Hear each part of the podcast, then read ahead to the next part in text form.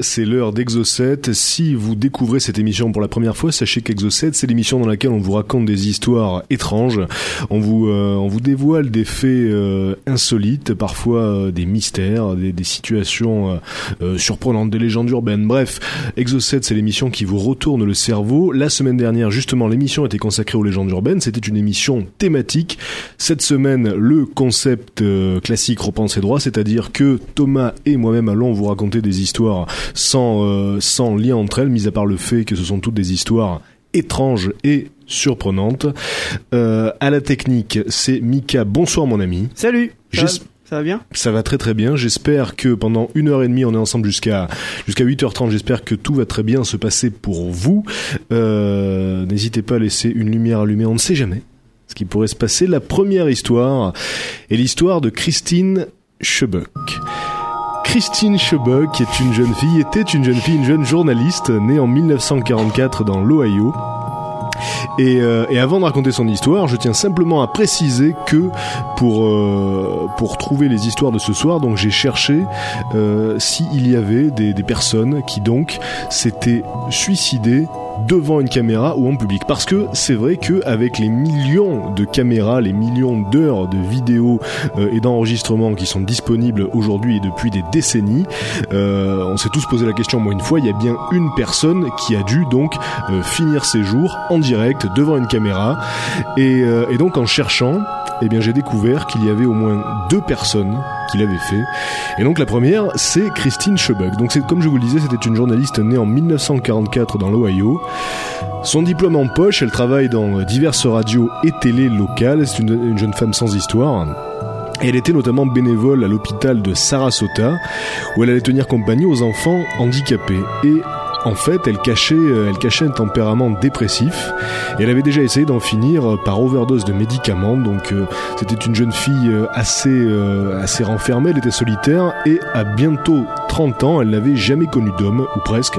Donc, elle s'en plaignait auprès de ses collègues de travail. Elle était vierge alors que la trentaine arrivait à grands pas. Et c'est vrai que ça pesait pas mal euh, dans son état psychologique. Ça n'allait pas très fort. Et un an avant son suicide, donc Christine avait été opérée des ovaires en plus de ça. Donc euh, les docteurs lui avaient dit qu'elle risquait fortement d'être stérile si elle ne tombait pas enceinte dans l'année qui suivait. Et euh, bah, pour euh, pour continuer dans le registre des petits malheurs, donc elle s'était amourachée d'un collègue de travail, mais euh, elle avait fini par apprendre qu'il était déjà avec une certaine Andrea Kirby, qui était une journaliste sportive dans la station où travaillait Christine, et en plus c'était une des collègues les plus proches, si, si ce n'est la plus proche de Christine. Donc voilà, le genre de petit de petit coup dur qui bah, qui n'arrange pas le moral. Trois semaines avant son suicide, Christine demande à son patron si elle peut faire un sujet sur le suicide, justement. Donc euh, le sujet euh, l'a travaillé manifestement, donc euh, le patron accepte, elle se rend chez le shérif local pour lui demander un petit peu quels sont les moyens les plus, les plus fréquemment utilisés parmi les cas de suicide donc, que le shérif a pu observer, et ce dernier lui explique que le moyen le plus efficace donc d'en finir serait donc de se tirer un coup de calibre 38 derrière la tête. Voilà, bon. Alors, euh, manifestement, euh, Christine garde l'information euh, donc dans un côté de sa mémoire, hein, vous, vous le verrez par la suite. Trois jours avant son suicide, Christine voit un de ses reportages coupé par le directeur de l'information qui avait préféré donc couvrir une émeute. Euh, le directeur de la station avait encouragé, euh, avait encouragé son staff à se concentrer sur les, sujets plutôt saignants, les, sujets euh, à grand spectacle avec de la tripe et du sang. Donc, du coup, Christine s'était retrouvée, privée de sujets. Donc, ce qui ajoute encore un petit peu à son, à son humeur, bien évidemment. Et le matin du 15 juillet 1974, Christine surprend ses collègues de travail en leur disant qu'elle doit démarrer l'émission matinale de la station par une série d'informations. Alors, elle ne le faisait jamais.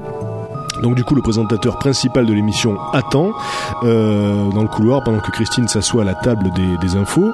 Et pendant 8 minutes, elle couvre euh, trois sujets nationaux, puis une histoire de coup de feu dans un restaurant local.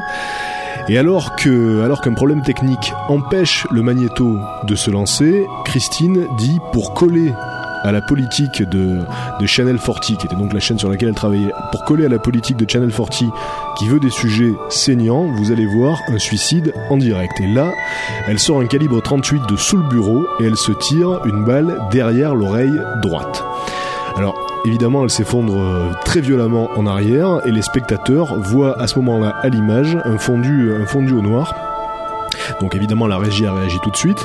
Et la caméra woman euh, qui s'appelait euh, Jean Reed pensa au début qu'il s'agissait euh, d'une blague, hein, même si c'était une blague pour le moins funeste, mais bon elle a très vite compris qu'elle se trompait puisque donc le, le corps de, Christine gisait au sol, était, était soumis à, beaucoup de, de convulsions, de tremblements, donc là elle a compris que c'était du sérieux. Et le standard de la station a explosé, les gens se demandaient aussi si c'était truqué, si c'était un coup monté, d'autres avaient directement appelé les secours pour, bah, intervenir euh, dans, les, dans les locaux de, la télévision. Et, euh, et 14 heures plus tard, donc euh, Christine meurt à l'hôpital, où elle était bénévole en plus, euh, ironie du sort, et euh, les deux cassettes de sa mort furent remises à sa famille et ne furent jamais rendues publiques. Alors, euh, lors, de, lors de ces funérailles, plus de 120 personnes ont assisté, donc c'est des funérailles qui se sont passées sur la plage, et euh, donc il y avait, euh, bah, il y avait tout simplement des gens qui la connaissaient à l'écran, il y avait des, des- des personnages qui avaient été invités à son émission, etc., qui s'y sont, qui s'y sont rendus. Bref, ça a été un choc national puisque euh, les trois plus gros médias nationaux euh, ont fait euh, un sujet sur la mort de Christine. C'était du jamais vu hein, et depuis on n'a plus jamais revu ça. En tout cas, euh, pas que je sache. Je- comme je vous le dis, j'ai fait quelques recherches. Et donc, euh, au début du mois de mars. 2007, la chaîne E-Entertainment a consacré un documentaire à Christine, à Christine Chebuk. L'histoire s'est déroulée il y a 33 ans, mais aux États-Unis, personne n'a oublié la petite journaliste locale.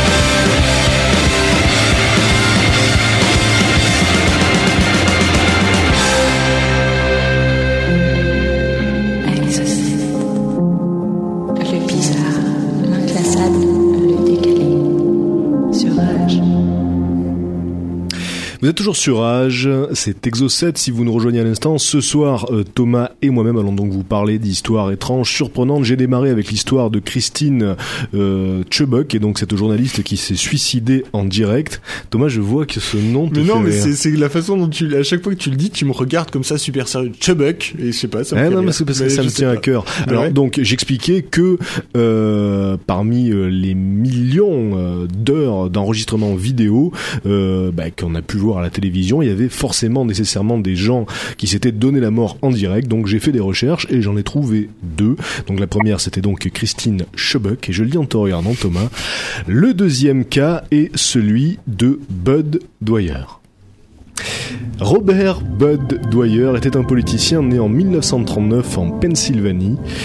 Et après ses études, Bud, puisqu'on va l'appeler comme ça, euh, Bud entreprend une brillante carrière dans l'éducation, puis entre à la Chambre des représentants de Pennsylvanie de 1965 à 1970. Alors donc euh, ça, c'est l'équivalent un petit peu de notre Assemblée nationale à la Chambre des représentants. Et de 1970 à 1980, euh, Bud devient carrément sénateur avant de passer trésorier de l'État de Pennsylvanie au début des années 80. Et c'est ce dernier poste qui le conduira à sa mort. Alors en 1986, Bud Dwyer est accusé d'avoir reçu un pot de vin de 300 000 dollars venant d'une société qui voulait obtenir un marché public. Donc vous savez comment ça se passe. hein, euh, une entreprise veut euh, décrocher un marché, elle graisse un petit peu la patte euh, des institutionnels qui décident de qui va donc obtenir ce marché. Normalement, ça se passe pas comme ça, mais euh, c'est oui. Alors ça se passe plus ou moins comme ça. Oui, si d'accord, si tu veux. Ok. Non, mais le- il est, il est, c'est illégal quand même. Ah oui, Ah ah oui, oui, oui. attention. Ah oui, j'ai Oui, absolument oui, pas non, dit que c'était légal. Soyons, soyons même d'accord. Ah oui, non, évidemment. hein, Ça, ça- ça s'appelle des pots de vin. Ça s'appelle de la corruption. Voilà, Et euh, donc, c'est bien évidemment illégal. C'est pour ça que j'ai précisé que Bud était accusé d'avoir reçu Certes. un de vin. Alors, le procureur fédéral propose euh, à Bud de plaider coupable et de coopérer à l'enquête moyennant 5 ans de prison maximum. Alors, euh, personne, n'est là pour pouvoir euh, défendre Bud Dwyer dans le sens où il n'y a pas de témoin dans cette histoire. En plus, euh, apparemment, le chef de l'entreprise qui lui aurait euh, graissé la patte, comme on dit, décide d'accabler Bud Dwyer. Donc, manifestement, c'est un coupable désigné d'office. Et malgré ça, donc Dwyer refuse absolument de se, déclarer coupable, hein, de, de plaider coupable. Et il proclame son innocence corps et à cri, mais du coup, il encourt une peine de 55 ans d'emprisonnement et 300 000 euros d'amende. Ça ne rigole pas avec les fonds publics là-bas. Donc, euh, plutôt que de coopérer et de découper au maximum de 5 ans, il décide de défendre euh, son innocence et de risquer donc euh, 55 années de prison, ce qui est l'équivalent de la perpétuité. hein. À son âge, il avait, il avait 47 ans, donc euh, voilà. Et le 22 janvier 1987, la veille de sa condamnation, Bud Dwyer organise une conférence de presse pour faire le point sur la situation. Alors, tout le monde pense que bah, qu'il va expliquer qu'il décide donc de démissionner de son poste de trésorier parce qu'il est toujours trésorier à ce, moment-là. Euh, et en fait, durant la conférence, donc, Bud Dwyer est assez nerveux, tout le monde le voit, il y a des caméras tout autour de lui parce que c'est quand même une affaire euh, très importante. On parle, de- on parle d'un sénateur, ancien sénateur et donc trésorier euh, de l'État de Pennsylvanie, donc c'est une affaire qui fait grand bruit. Et euh, durant la, conférence, donc Bud affirme à nouveau son innocence. Il annonce qu'il ne démissionnera pas du poste de trésorier et il se lance euh, dans un discours qui sera le dernier discours de sa vie. Alors il remercie Dieu de lui avoir donné 47 années de vie heureuse, une famille merveilleuse. Il dit qu'il est victime de persécutions politiques, qu'il est un martyr et que la plus grande démocratie du monde va le condamner alors qu'il n'a rien fait. Et il insiste sur le fait que tous les gens proches de lui ou tous les gens qui ont travaillé avec, lui sont tout à fait euh, persuadés de son innocence. Donc il continue en disant qu'il a œuvré lui au cours de sa carrière pour une justice vraiment équitable, une vraie justice euh, aux États-Unis, mais que ça n'a pas fonctionné. Donc euh, il demande à tout le monde euh, de, de continuer après lui à œuvrer dans ce sens, à prier pour sa famille. Et euh, à partir de là, donc le discours commence à prendre une tournure assez étrange. Il appelle trois de ses collaborateurs, il leur donne une enveloppe chacun. Donc dans une des enveloppes, il y a une lettre, donc on le saura après, il y a une lettre de suicide euh, adressée à sa femme, deuxième enveloppe, il y a sa carte de donneur d'organes et dans la troisième, il y a une lettre adressée donc euh, euh, à un de ses euh, à un de ses collègues, à un gouverneur. Donc, après avoir donné ses cartes, Bud Dwyer sort un pistolet d'un d'un sac en papier. Et là, euh, évidemment, c'est l'affolement général. Tout le monde comprend en un quart de seconde ce qui est en train de se passer. Mais bizarrement, donc Bud Dwyer reste très calme, très maître de la situation. Il dit à tout le monde de rester euh, en arrière parce que donc il pourrait y avoir des blessés. Et, euh, et ce sont ses derniers mots. hein. Donc ces derniers mots ont été pour les autres, hein, puisqu'il a dit donc euh, restez en arrière. Il pourrait y avoir des blessés. Et là, euh, dans un geste très rapide, euh, il, il se plaque le, le revolver dans la bouche et il tire. Et donc là, euh, toutes les caméras évidemment assistent à la scène et donc une caméra qui reste euh, avec insistance sur euh, bah, sur le corps désarticulé de Bud Dwyer. On le voit euh, évidemment avec euh, bah, avec le, le- crâne explosé, avec avec une hémorragie très très très importante, très impressionnante. Et là, on entend des, des cris, des hurlements tout autour. Et, et parallèlement à ça, on a l'impression que les gens sont tétanisés. Et puis tout à coup, la vie reprend doucement son cours. On voit un homme qui s'installe au bureau où se trouvait Bud Dwyer en disant bon écoutez calmez-vous. euh. mais on sent qu'il y a quelque chose de très surréaliste dans cette scène. Personne ne s'y attendait. Et, euh, et après ça, après cet événement-là, donc évidemment la, mort de Bud Dwyer est devenue euh, est devenue un événement culte puisque donc euh, des VHS ont commencé à circuler. Donc ça se passe à la fin des années 80, je le rappelle. Des VHS ont commencé à circuler. On dit que on dit que deux ans avant sa mort, le chanteur Kurt Cobain avait récupéré une copie VHS de, de ce suicide et qu'il a regardé jusqu'à l'obsession. Et c'était tellement c'était tellement énorme comme comme événement et puis cette cassette vidéo c'était tellement troublant donc que beaucoup beaucoup de groupes de musique ont récupéré euh, les derniers mots de Bud Dwyer ou carrément des pans entiers de la scène à l'intérieur de morceaux de musique. C'est devenu euh, un élément de, sous-culture et de pop culture très important. On trouve de nombreuses références donc euh, au suicide de Bud Dwyer que ce soit que ce soit au cinéma ou donc dans la musique encore une fois et, euh, et cette année, donc en 2007, va sortir un documentaire, un documentaire sur la vie de Bud Dwyer. Et ce documentaire s'appelle Un homme honnête.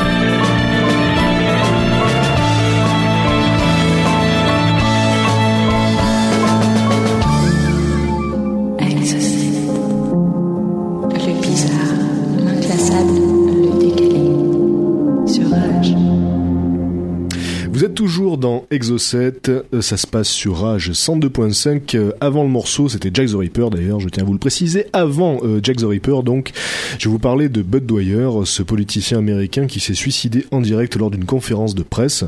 Donc, euh, ça s'est passé à la fin des années 80. La vidéo très vite a circulé sous le manteau, euh, sous forme de VHS évidemment. Ça se passait euh, à la fin des années 80, au début des années 90. Mais bien évidemment, vous vous doutez qu'avec l'avènement d'Internet, la vidéo s'est retrouvée très vite sur le réseau.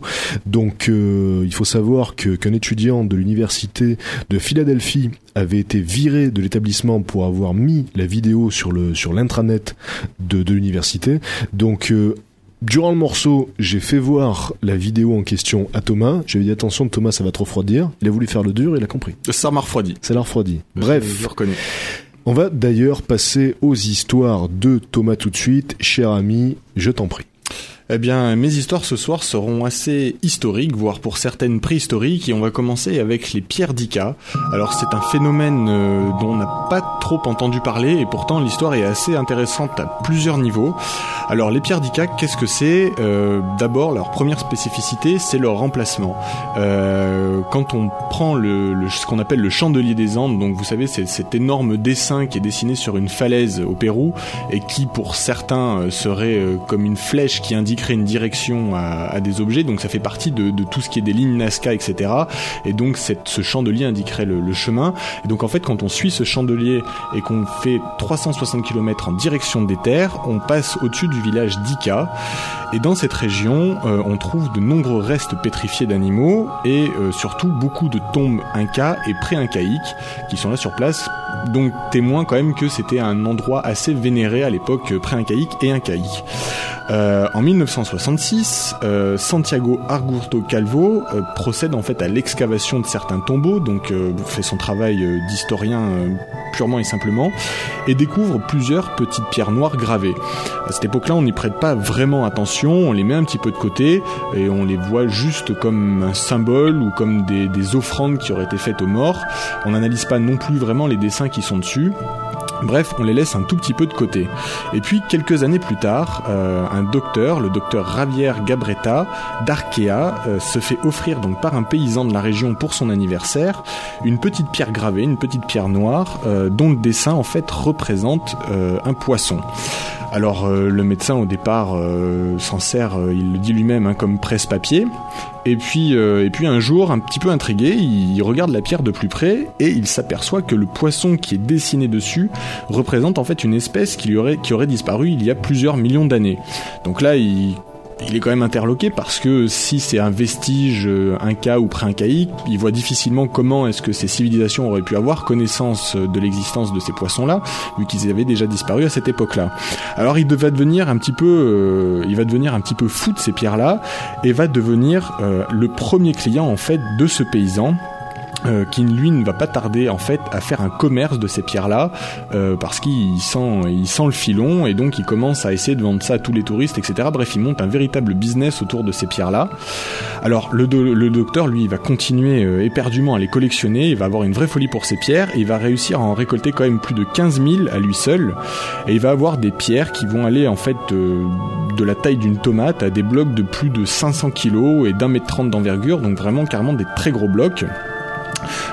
Euh, cependant, le docteur ne va pas pouvoir tout acheter parce que parce que les pilleurs de tombes vont un petit peu arriver sur place, et puis le paysan aussi euh, va commencer à étendre son business. Donc euh, quelque part, ben, certaines pièces vont passer sous le nez du docteur euh, face à des touristes qui sont venus ici euh, juste pour acheter acheter certaines pierres. Et là, la réaction de l'État péruvien ne se fait pas attendre. de peur en fait que leur patrimoine culturel soit pillé, ils décident d'arrêter le paysan dans son échoppe qu'il a monté où il vend les pierres. Et, euh, grosso modo, euh, le paysan à ce moment-là se retrouve devant deux possibilités. Soit il avoue où est-ce qu'il a trouvé les pierres, parce qu'il y a que lui pour l'instant qui les trouve, en tout cas officiellement, euh, les, pilleurs, eux, restent très discrets. Donc soit il avoue où est-ce qu'il trouve ces pierres, et donc l'État péruvien conçoit à lui donner une petite atténuation de peine, soit il avoue avoir tout monté euh, de but en blanc, et d'avoir créé toutes ces pierres-là, euh, et dans ce cas-là, il risque, quasiment rien, si ce n'est une petite amende, parce que parce que quelque part, il aurait uniquement vendu des souvenirs aux touristes grosso modo, ça s'arrêterait là, quoi. Euh, donc, face à ce choix-là, euh, le paysan décide d'avouer mais là, pour beaucoup, euh, l'histoire se corse. Donc officiellement, le paysan est le créateur de ces cailloux-là. Mais évidemment, beaucoup de gens vont revenir sur, sur cette théorie et vont dire que le paysan, évidemment, a dit avoir fabriqué ces pierres-là pour éviter la prison et pour quelque part euh, choisir l'option qui lui était la plus favorable. Et en effet, en tout cas pour, les, pour ceux qui prétendent que ces pierres ont des secrets, il y a certains éléments qui sont assez troublants. Alors d'abord, ce qui est sûr, c'est que ces pierres ont été analysées par des nombreux laboratoires, dont des laboratoires allemands, et que le fait qu'elles sont très anciennes ne fait absolument aucun doute.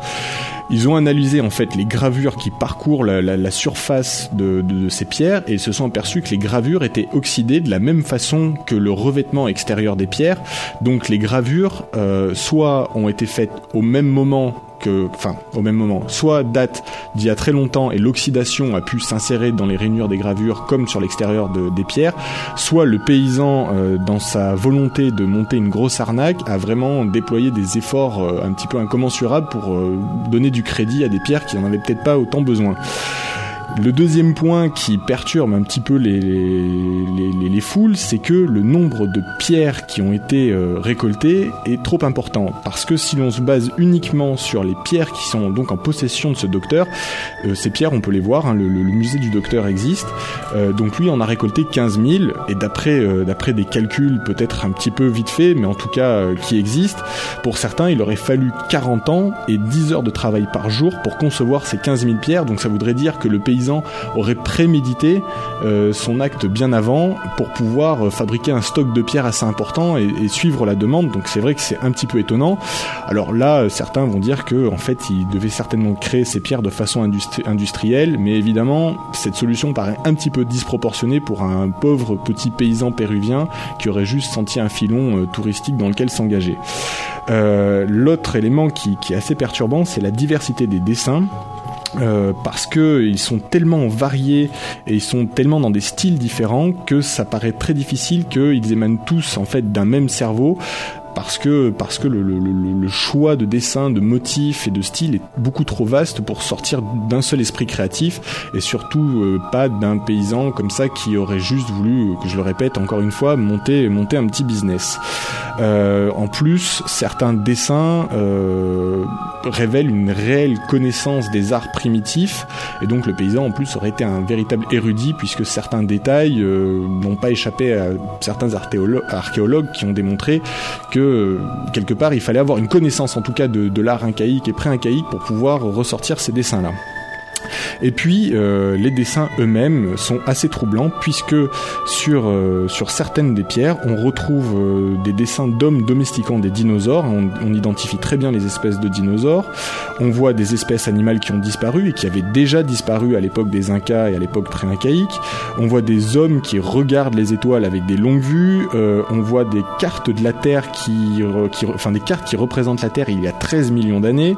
on voit des césariennes, on voit des transplantations d'organes, euh, bref, euh, des dessins assez, euh, assez dérangeants et assez perturbants. Gravés dans les pierres donc. Gravés voilà, sur la surface des pierres. Alors juste pour faire un point, une seconde sur ton affaire, donc tu nous parles de pierres qui, bah, qui dépeindraient donc des scènes parfois préhistoriques, parfois actuelles, et tout ceci aurait été découvert par un paysan péruvien qui garderait sa source secrète voilà. Pour la revendre à un certain docteur. Voilà. En fait, qui garde surtout sa source secrète puisque au final, il a avoué avoir tout, euh, tout manigancé lui-même.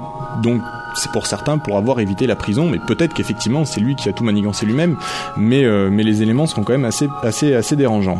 Bah, il faut aussi admettre que ce mec-là était capable de graver euh, toutes ces scènes sur, sur des pierres euh, alors que bon, c'était un, un, paysan péruvien. Alors attention, donne-moi l'idée hein, de minimiser les capacités du paysan péruvien, mais c'est quand même assez surprenant. Tout en tout en réoxydant les rainures pour qu'elles aient une datation crédible avec l'extérieur de la pierre, etc. Enfin bref, c'est quand même une, débauche de moyens qui paraît effectivement disproportionnée pour euh, pour un paysan péruvien toujours sans sans sans arrière-pensée derrière. Euh, alors le docteur lui euh, a étudié ces pierres pendant de très nombreuses années parce que parce que évidemment ça l'a perturbé. Euh, il a été un petit peu la risée de tout le monde scientifique parce que les idées qui ressortaient de ces pierres-là et allaient un petit peu à l'encontre et vont toujours à l'encontre de notre conception du monde.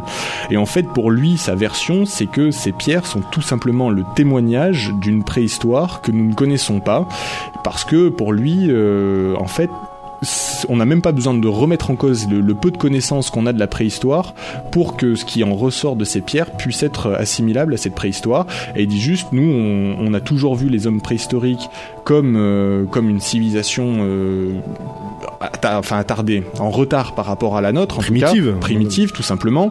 Et, euh, et c'est vrai que c'est un petit peu l'image qu'on en a. Pour lui, avant d'avoir atteint ce- cet état primitif, la préhistoire a connu une grande civilisation qui a réussi à inventer plusieurs objets, a réussi à trouver des, moyens pour faire des transplantations, etc. Donc c'est vrai que c'est un petit peu étonnant aussi.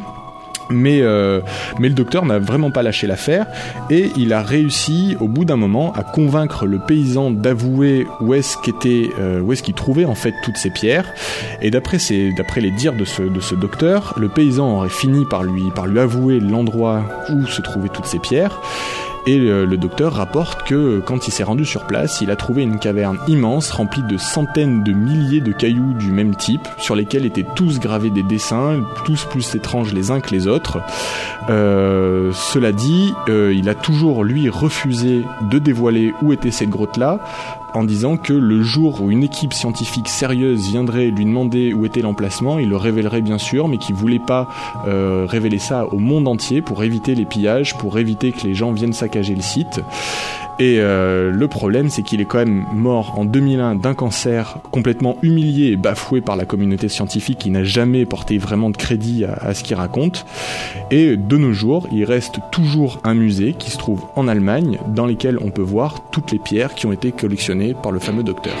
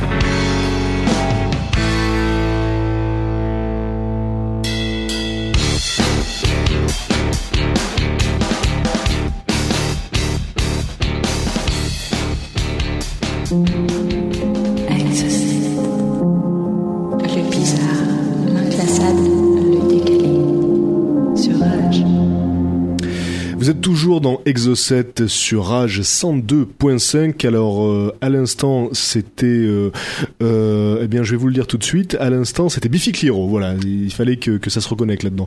Bref, avant le morceau, Thomas nous a raconté une histoire assez surprenante, une très belle histoire, l'histoire des pierres d'Ica.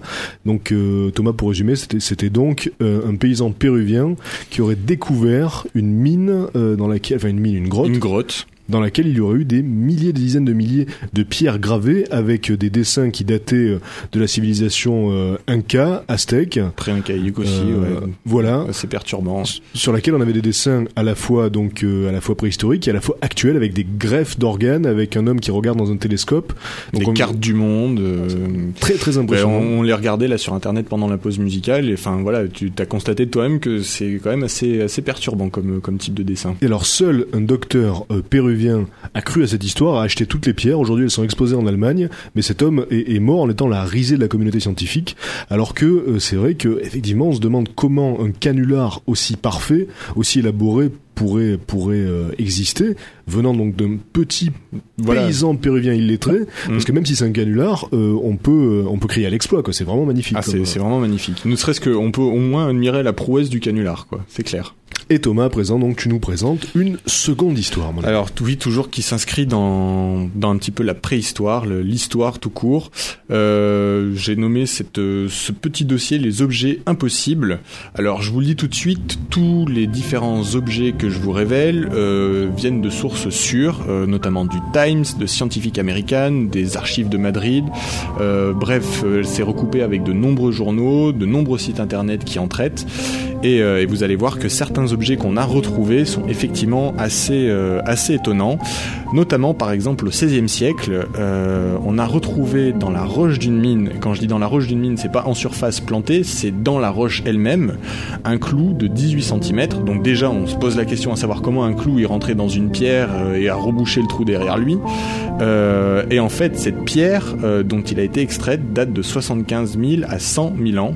Donc voilà, comment un, trou, un clou se retrouve dans une pierre qui date de 100 000 ans, c'est effectivement très Euh, non, très pas- étonnant. pas de pas de traces d'entrée du clou Il n'y a pas de trace d'entrée du clou, comme s'il était apparu dans la pierre. Comme si la pierre s'était formée autour du clou, mais donc il y a 18 000 ans. Voilà. Alors il faut Ah sa- voilà, et il faut savoir que il faut savoir qu'aux États-Unis, Mm. euh, ces objets-là, je- j'aurais dû peut-être plus en parler en intro, mais en tout cas aux aux États-Unis, ces objets-là font euh, donnent lieu à un véritable culte entre guillemets hein, parmi les amateurs euh, d'étrangeté.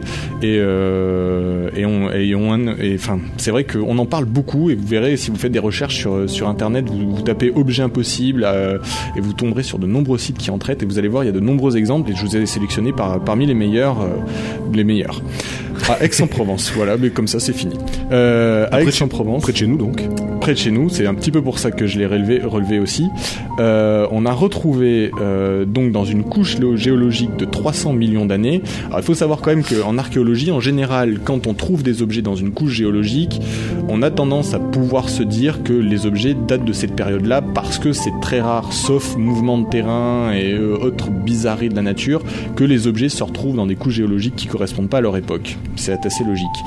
Euh, donc on a retrouvé dans des couches géologiques datant de 300 millions d'années des bouts de colonnes, des blocs taillés, euh, des pièces métalliques euh, qui ont font penser très fortement à des pièces de monnaie. On a trouvé des manches d'outils en bois pétrifiés. On a trouvé des grandes planches de bois également pétrifiées. Enfin bref, comme s'il y avait eu euh, un atelier à cet endroit-là. Et donc dans une couche géologique qui date de 300 millions d'années. Euh, pareil, c'est assez étonnant. Alors, ça s'expliquerait par des glissements de terrain. Alors, l'explication la plus rationnelle, effectivement, ça serait des glissements de terrain. Maintenant, géologiquement, sur les lieux, il n'y a rien qui laisse penser qu'il y a eu un glissement de terrain qui expliquerait que les objets se soient retrouvés à cet endroit-là. Donc, euh, le mystère reste quand même assez entier. Euh, aux États-Unis, à Springfield, euh, on, a, on a brisé accidentellement un morceau de, quartz aurifère qui a été ramené en fait de Californie par, par un touriste. Et à l'intérieur, une nouvelle fois, on a trouvé un clou en fer forgé de 5 cm, euh, parfaitement droit, euh, absolument pas usé. Mais encore une fois, on l'a retrouvé dans la pierre, toujours sans qu'il y ait de trou d'entrée. Euh, et cette pierre, elle date de plus d'un million d'années. Donc euh, voilà, un autre, un autre clou euh, qui vient de d'on ne sait où en Mais fait. C'est quand même fou, toi, que ce soit un clou à deux reprises. À deux reprises. Alors il y a énormément de clous hein, dans ces histoires. Alors à croire que euh, à croire que par le passé des gens s'amusaient à mettre des clous dans les pierres et à reboucher les trous derrière. Mais en fait, quand on passe même les pierres au, au scan, il n'y a aucune trace apparente de, de, de rebouchage en fait, comme si on avait mis un enduit, etc. La pierre est vraiment solide et constituée d'un seul bloc, ressemble à n'importe quel caillou, sauf qu'à l'intérieur il y a un objet. Et vous allez voir qu'il y a d'autres objets qui sont assez euh, assez étonnants, notamment une femme dans l'Illinois, Une à- femme à Morrisonville, Dans une pierre notamment une femme qui a retrouvé dans l'Illinois à Morrisonville euh, dans un bloc de charbon. Quand elle a brisé en fait pour mettre le, le- le charbon dans, dans sa cheminée elle a retrouvé une chaîne en or de 25 cm donc pareil qui était inclus euh, qui était inclus dans le charbon. Alors pareil c'est assez étonnant parce que parce que quand on sait le temps qu'il faut pour que du charbon se forme donc la théorie ça serait que la chaîne en or serait tombée dans un endroit qui a fini par se transformer en charbon mais ça veut dire que cette chaîne en or était portée il y a quand même déjà plusieurs millions d'années parce que le charbon met énormément de temps à se constituer. Donc voilà, c'est un petit peu étonnant aussi. Euh, en Afrique du Sud, euh, à Transvaal, euh, près d'Otosdal, pour ceux qui sont euh, fans de géographie, euh, des mineurs remontent depuis une trentaine d'années euh, de, nombreux objets métalliques, plus de 200 en tout à l'heure actuelle, des objets métalliques ronds, des- comme des sphères quasiment parfaites. Alors, ces sphères sont de couleur bleu acier, elles ont des légers reflets rouges, elles sont tachetées de petits filaments blancs. Euh, alors, on a analysé la, coque, c'est de l'acier au nickel. Alors, ce qui est assez intéressant, c'est que c'est une matière que l'on ne retrouve pas à l'état naturel, donc ça ne peut pas provenir de météorites qui seraient agrégées. Euh, et puis, certains accidentellement, au fil du temps, ont été cassés et on a dé- découvert qu'à l'intérieur, il y avait un matériau spongieux euh, qui était dedans et qui se transformait en poussière au contact de l'air.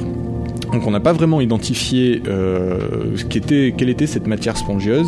Et pour rajouter un petit peu encore euh, au mystère, donc on les a datées. Ces sphères datent de 2,8 à 3 milliards d'années. Donc c'est assez étonnant aussi. Elles ont, vraiment euh, des marques, des marques d'usinage.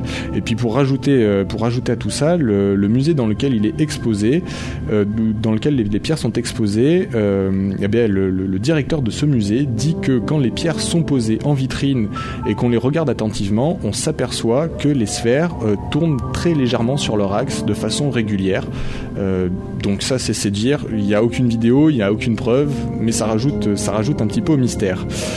En 1870, en Italie, encore une fois dans une mine de charbon, on a retrouvé un fossile d'un hominidé, sauf que quand on l'a daté au carbone 14, on s'est aperçu que ce fossile remontait à plus de 12 millions d'années.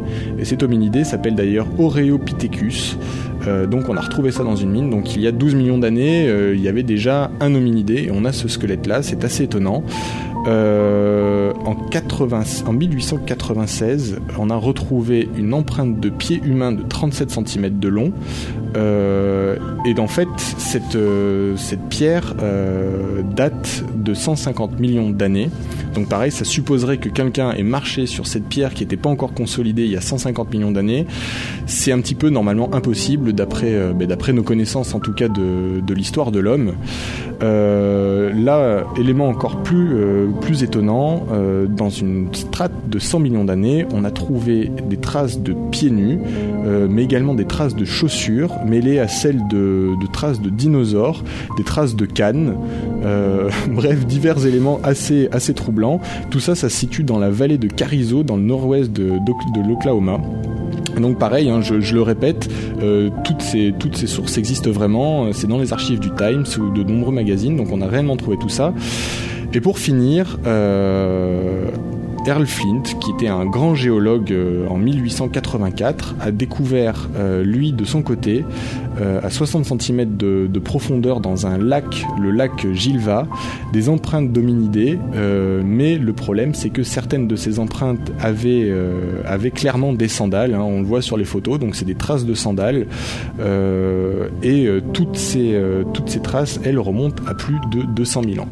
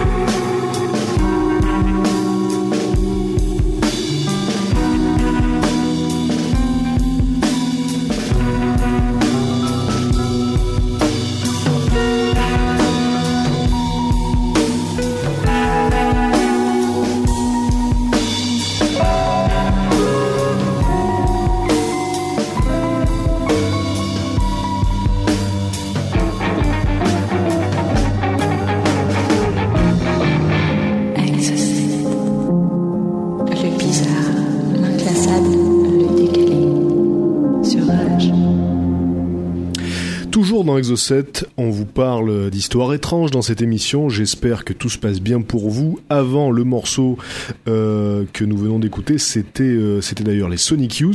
Thomas nous a parlé d'une histoire ou de plusieurs histoires, on va dire particulièrement étonnantes, puisqu'il s'agit d'objets impossibles.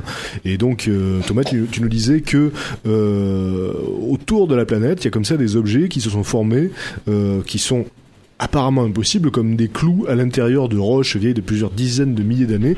Et donc ce que je te demandais euh, hors antenne c'était si euh, il, y avait, des musées euh, avec des, des, des personnes qui rachetaient ces, ces objets à prix d'or. Oui, et comme je te le précisais, effectivement, aux États-Unis, c'est un petit peu, un petit peu à la mode entre guillemets dans le dans les milieux ésotériques, et il y a de fortes chances effectivement que des petits malins, en tout cas, aient trouvé des astuces pour recréer ce, ce type d'objet. Et, et comme tu me le disais très justement, euh, certaines fois, on, des choses nous paraissent impossibles, notamment par exemple ben, mettre une maquette de bateau dans une bouteille, et pourtant certains ont réussi à trouver des techniques avec des fils, etc., pour que ça se tende et que la bouteille rentre, euh, euh, le, la bouteille rentre dans le bateau, que le bateau rentre dans Rentre la dans la bouteille. bouteille. Donc peut-être qu'effectivement il y a également euh, le même type d'astuce euh, pour reconstituer ces pierres-là. Ça, on ne le saura jamais. Et quelque part, ça fait partie du charme. Mesdames et messieurs, à présent est venue l'heure de passer aux infos insolites d'Exocet. Chaque semaine dans cette émission, je vous raconte donc euh, euh, les faits les plus étranges, les plus euh, bizarres qui se sont déroulés à la surface de la planète. On démarre avec une histoire qui s'est passée en Italie. Euh, alors la semaine dernière, on avait parlé, je vous avais parlé de de cette de cette femme qui était morte en avion et qui s'était retrouvée donc euh, euh, à la en première classe. Donc elle a été mise à côté d'un homme d'affaires qui s'est réveillé à côté d'un cadavre. Donc voilà, c'était sur la sur un vol de la British Airways qui avait dû s'excuser. Et donc cette semaine, on a on a une affaire similaire, on va dire, mais qui s'est passée dans un train. Donc euh, c'est un homme qui a voyagé euh, le long euh, de la même trajectoire pendant 6 heures d'affilée. Donc il a fait l'aller, le retour, l'aller, le retour. Donc euh, tout simplement parce qu'il était mort en fait et que personne ne s'en est aperçu. Alors cet homme s'appelait, paix à son âme, Fernand, Fernandino Borelli. Il avait 85 ans. Donc il a eu une crise cardiaque tout simplement. Mais les autres passagers pensaient qu'il était endormi, Ferdinando. Et donc il a il a parcouru le trajet de Savona à Turin euh, en Italie du Nord trois fois avant que des agents de, de nettoyage s'aperçoivent bah, qu'il était mort. hein. Ils ont essayé de le réveiller à la gare, puis il s'est pas réveillé. Donc en fait, il revenait de, de vacances dans le, dans le train et euh, bah, il, est mort peu après être monté dans le train. Donc euh, voilà, c'est vrai que ça arrive très très souvent dans les transports finalement, que ce soit en avion, que ce soit en train, euh, nécessairement avec les milliers de gens chaque jour qui prennent les transports, ce sont des choses qui arrivent. La deuxième histoire, euh, bah, c'est assez, c'est assez troublant on va dire, puisque un palier éthique a été franchi une fois de plus. Donc selon le Daily Mail, des scientifiques auraient créé un mouton dont 15% des cellules seraient humaines et 85% animales. Alors le professeur qui est à l'origine de ce projet-là s'appelle Esmail euh, Zaniani de l'université du Nevada. Il aurait donc extrait les cellules souches de la moelle osseuse d'un donneur et les aurait injectées dans un fœtus de mouton. Alors, l'agneau qui est né deux mois plus tard aurait un foie, un cœur, euh, des poumons et un cerveau qui se seraient développés avec des cellules humaines. Donc euh, c'est ce qu'on appelle une chimère. hein. donc euh, Un petit peu. oui. avec euh, un quart, euh, un quart de, de cellules humaines. Donc selon, selon ces scientifiques, il serait possible d'utiliser ces organes pour des transplantations, puisque donc elles sont, elles sont humaines. Et ces études soulèvent de nombreuses critiques. Il y a plusieurs scientifiques qui se montrent assez dubitatifs sur le succès des greffes en question. Et par ailleurs, certains expliquent que des virus qui sont inoffensifs chez les moutons pourraient être introduits ainsi chez l'homme euh, et ça pourrait créer un, un vrai cauchemar biologique hein, puisque donc effectivement il y a des maladies comme ça euh, qui sont inoffensives chez l'animal mais une fois chez l'homme c'est une autre histoire donc euh, voilà, la grippe aviaire par exemple ce genre de truc On, là, on joue vraiment avec le feu. Donc Là, on est vraiment en train, c'est vrai, de franchir des barrières éthiques. À quand le, le- le premier animal parfaitement hybride, mi-homme, mi-bête Donc, ça sera peut-être pour les années à venir. En tout cas, là, on, on en est, on en est sur sur le chemin. La troisième histoire se passe sur Saturne. hein. c'est vrai que bon, bah là d'habitude, euh, on se balade sur la planète Terre. Là, on va carrément faire un tour dans le système solaire. Donc euh, Saturne, euh, Saturne est le lieu actuellement d'un véritable phénomène cosmique particulièrement surprenant puisque donc la sonde Cassini a repéré avec un spectromètre infrarouge une espèce de structure hexagonale, une très très étrange structure hexagonale de 25 000 km qui entoure le pôle nord de Saturne. Donc euh, concrètement, euh, à la surface de la planète, sur le pôle nord de Comme Saturne, des, des remparts, tu veux dire? on voit non non on voit un hexagone, Ouais. une forme géométrique parfaite avec six côtés, euh, donc au sommet euh, au sommet de Saturne. Donc les scientifiques disent qu'ils n'ont jamais rien examiné de tel sur aucune autre planète. Donc Saturne est entouré d'une atmosphère épaisse où les les courants, ça s'appelle les courants de convection et les formations les formations cellulaires dominent. Donc c'est le c'est le c'est le chaos. Il y a différents courants comme ça, des vents euh, qui se repoussent. Et donc c'est le dernier endroit où on pourrait s'attendre à découvrir une figure géométrique hexagonale, régulière, tu vois, parfaite. Mhm. Parce Ouais. que euh, vu Oui, parce que l'érosion devrait être énorme normalement. ben, vu que, vu, Déjà. vu- vu que c'est- vu que c'est le chaos, euh, on s'attendrait à voir donc des, des, des courants qui vont un petit peu dans tous les sens. Et euh, donc par exemple au pôle sud de Saturne, il y a comme une espèce de, de cyclone géant avec un œil central, ça forme une boucle, même, même au, pôle, au pôle nord de la planète Terre. Donc il y a comme ça un, un amas de, de, de, de, de nuages, une espèce de vortex. Et bien là, au nord de Saturne, c'est un hexagone et les images sont vraiment bluffantes. Donc, euh, je mettrai les images sur le sur le forum de Rage, hein, section Exocet. Vous verrez, c'est assez impressionnant. D'autant qu'il n'y a pas que des images fixes, il y a aussi une vidéo. Et donc, on voit ce- cet hexagone avec des vents qui tournent autour. Voilà, c'est assez mystérieux. Une histoire à présent qui se passe à Sydney en Australie. Et euh, donc, euh, bah, c'est ce qu'on appelle, c'est ce qu'on appelle un miracle à touriste, hein, très clairement, puisque donc euh, il y a cinq mois de cela, un jeune garçon de 17 ans qui s'appelait Michael Tanous euh, est mort dans un accident de voiture et 40 jours plus tard, ses parents ont commencé à voir sur les murs de sa chambre euh, de l'huile qui, euh, exsudait littéralement, qui, transpirait des murs, avec, de la cendre aussi qui a commencé à apparaître sur le, sol. Alors évidemment, on a des foules entières qui font la queue aujourd'hui avec plusieurs centaines de personnes à la fois pour entrer dans cette petite maison de banlieue. Et euh, elle est d'ores et déjà appelée, cette maison, Dieu sur Terre, rien que ça. Dieu sur Terre. Donc 3500 personnes sont déjà venues assister au miracle. Et elles repartent avec un coton euh, imbibé euh, de, de cette huile, euh, qui est considérée comme une huile sainte qui pourrait guérir les maux, etc., etc. Donc il y a eu des tests scientifiques sur, sur cette huile, elle a été prélevée, et donc euh, il y aurait comme une espèce de, de- de fragrance qui aurait été ajoutée à l'huile, donc euh, la fragrance à base de rose, parce que ça sent la rose la chambre. Mais alors on sait absolument pas d'où ça vient, d'où ça, ça peut provenir. Et euh, le truc aussi, c'est que les parents ne font absolument pas payer les visites. Donc euh, euh, ça peut permettre d'écarter le canular éventuel puisque c'est pas lucratif pour eux. Alors il y a eu un reportage télévisé, j'ai vu ce reportage donc j'ai vu à quoi ça ressemblait hein, et c'est vrai qu'effectivement on voit des murs avec une sorte d'humidité, donc euh, manifestement de l'huile, qui, comme je vous le dis, exude comme ça. Alors bon, on peut se dire aussi tout simplement que ça peut être de l'humidité, parce que quand on le voit, on a l'impression que c'est juste de l'humidité, hein, que la chambre n'a pas été assez aérée. Les murs sont perlés, tu veux dire, comme les, avec plein de petites gouttes en, su- en surface. Alors pas vraiment des gouttes, mais des traînées avec par- parfois oui effectivement des gouttes, mais surtout des, des traînées comme ça humides. Et donc si euh, on ne savait pas que c'était de l'huile, on pourrait penser tout simplement à un problème d'aération avec de l'humidité sur les Mhm. murs. Mais là manifestement ça serait de l'huile, donc euh, voilà en ce moment c'est le miracle à la mode en Australie, donc on en saura peut-être plus dans les dans les semaines à En tout cas évidemment les parents voient là un signe euh, clairement divin de la part de leur fils, etc. Euh, voilà, plus d'informations peut-être plus tard. On marque une première pause dans ces infos insolites avant de revenir pour une dernière salve et pour la fin de l'émission.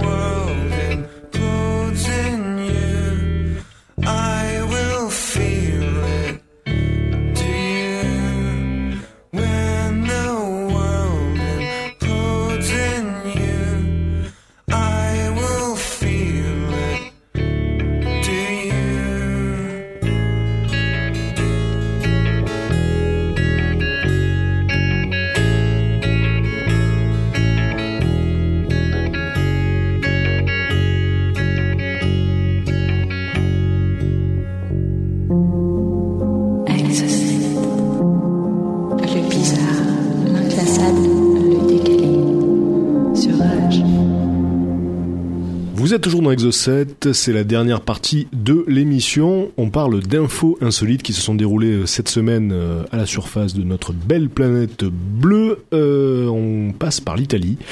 Une histoire qui se déroule à Vercelli, qui est donc un petit village à proximité, à proximité de, Turin. Et donc c'est un jeune homme dans un sale état qui s'est rendu à la gendarmerie en disant qu'il ne savait pas qui il était et pourquoi il était là. Alors, trois jours plus tôt, à une centaine de kilomètres de là, donc, un appartement a été retrouvé saccagé, couvert de signes ésotériques tracés avec du sang, avec des croix renversées. Donc en fait, comment est-ce que ça a été découvert? Tout simplement parce que le propriétaire de l'appartement euh, n'avait plus son loyer honoré, donc il s'est rendu sur place pour voir si le locataire était toujours là. Il a donc découvert un appartement dévasté, comme je vous le dis, avec euh, avec des traces de rites sataniques. Et euh, là euh, où on retrouve notre jeune garçon amnésique d'il y a quelques instants, c'est parce que la police a établi que le sang appartenait à cet amnésique. Un garçon de 22 ans, de 22 ans prénommé Daniele, donc, qui travaillait dans une usine à proximité.